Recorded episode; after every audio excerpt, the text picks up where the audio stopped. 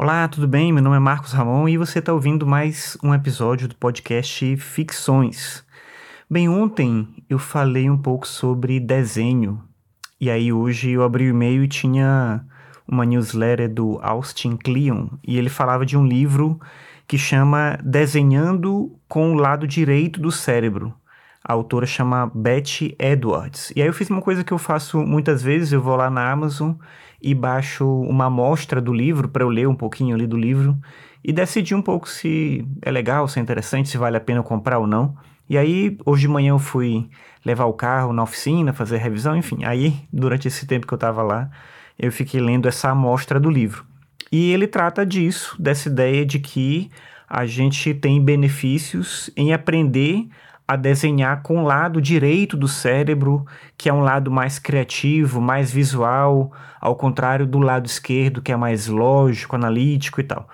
É, bem, eu não sei muito dessa parte de neurociência, eu sei que existia por muito tempo essa defesa dessa ideia de uma divisão de dois lados do cérebro com características diferentes, mas do que eu me lembro de ter lido recentemente, parece que não tem uma diferença assim entre os dois lados do cérebro como uma característica central. É como se fosse mais ou menos uma especialização que cada região do cérebro tem. Então, uma região do cérebro tem uma função específica para linguagem, para processamento visual, mas não quer dizer que um lado do cérebro, o hemisfério do cérebro, trabalha de um jeito e o outro lado trabalha de uma outra forma, porque esses hemisférios do cérebro estão conectados, eles trabalham juntos. Então, para fazer uma resolver um problema matemático ou para fazer uma obra de arte, é, a, a, contribuição, digamos assim, do cérebro é integral. Várias partes do cérebro trabalham para essa função. Ainda assim, esse livro que eu falei para você, que chama Desenhando com o Lado Direito do Cérebro, como o próprio título vai dizer. Então, ele vai trabalhar com essa ideia de que é, existe sim esse lado direito do cérebro como uma característica específica, pontual, e que a gente pode ter benefícios com o desenho, justamente trabalhando com esse lado direito do cérebro. Por exemplo, desenvolver a criatividade.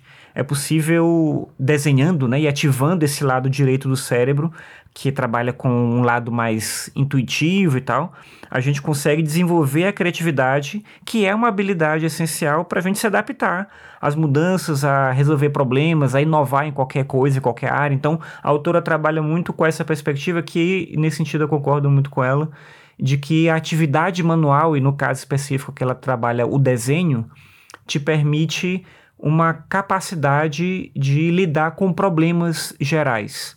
E aí ela vai trabalhar uma ideia interessante de que a, a proposta do livro não é formar o desenhista, né, o, o, o artista, o, o, a pessoa técnica e tal, mas é trabalhar com essa ideia de que todo mundo pode desenhar, todo mundo é capaz de desenhar. Isso não quer dizer que você é capaz de desenhar como fulano de tal, como não sei quem, como, sei lá, pega um grande artista aí, Caravaggio, Michelangelo. Não quer dizer que você vai conseguir fazer desenhos do mesmo estilo, da mesma né, qualidade técnica que eles faziam, não é isso. Mas é que todo mundo é capaz de desenhar. Todo mundo é capaz de desenhar, inclusive, qualquer coisa.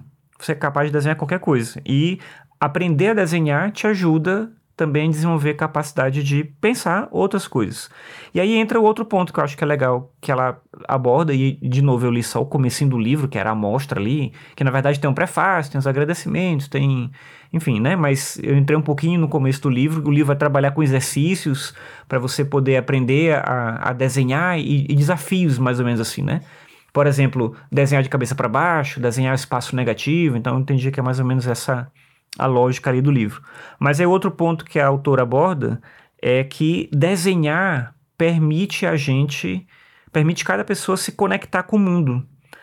Ajuda a gente a observar melhor as coisas, a observar as outras pessoas, a observar a gente mesmo e expressar aquilo que a gente sente, nossas ideias, nossos sentimentos, nossa forma de compreender o mundo, porque cada pessoa tem uma forma única e quando você desenha as coisas ao seu redor, quando você passa a desenhar as coisas que te cercam, você passa a expressar esse jeito único que você tem de ver o mundo. É interessante porque, mesmo que você aprenda a desenhar copiando o estilo de uma outra pessoa, só você vai ser capaz de desenhar determinada coisa do jeito que você desenha. Mesmo alguém que tem um estilo muito realista, desenha as coisas muito próximas da realidade, ela tem uma capacidade única de fazer aquilo. Outra pessoa que também consiga fazer um desenho muito realista não vai desenhar do mesmo jeito. Isso é um, um fato que eu acho que é muito interessante que mostra essa dinâmica do desenho em particular, mas o trabalho manual como um todo. Então, mesmo que. E aí eu tô falando sem saber por completo, tá? De repente você que tá me ouvindo tem mais conhecimento do que eu. Mesmo se tiver errado essa parte do lado direito, lado esquerdo, cérebro, não sei o que e tal, eu acho que o livro tem essa, essa mensagem bacana, interessante de mostrar que através do desenho a gente pode se conectar com uma forma de compreender a realidade. E a gente vive, talvez, hoje num mundo em que cada vez menos a gente faz coisas manuais. A gente faz muitas coisas, obviamente, porque a gente precisa, né? Então, você precisa cozinhar, você precisa limpar a casa, você precisa fazer X coisas, mas é, fazer algo para desenvolver a criatividade com esse foco é uma coisa que a gente tende a fazer cada vez menos, porque a gente tem cada vez mais alternativas de algo que faça pra gente.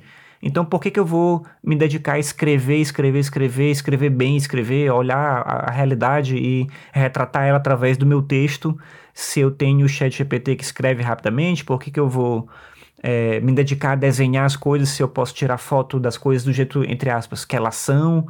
Ou que eu posso pedir para uma inteligência artificial também criar uma, uma ilustração para mim em segundos e tal, enfim. Então a gente vive nesse mundo em que as coisas se resolvem rapidamente e por que se dedicar a ser criativo? Eu acho que essa é uma reflexão legal que o livro traz e que serve pra gente, para todo mundo, para mim, para você, né? Para todo mundo que se relaciona com as coisas, com o mundo que se incomoda talvez com o fato de que a gente pode e deve se dedicar mais a explorar essa nossa capacidade de lidar com as coisas, não só de fazer coisas rapidamente, mas de aprender a fazer as coisas da melhor forma que a gente puder fazer.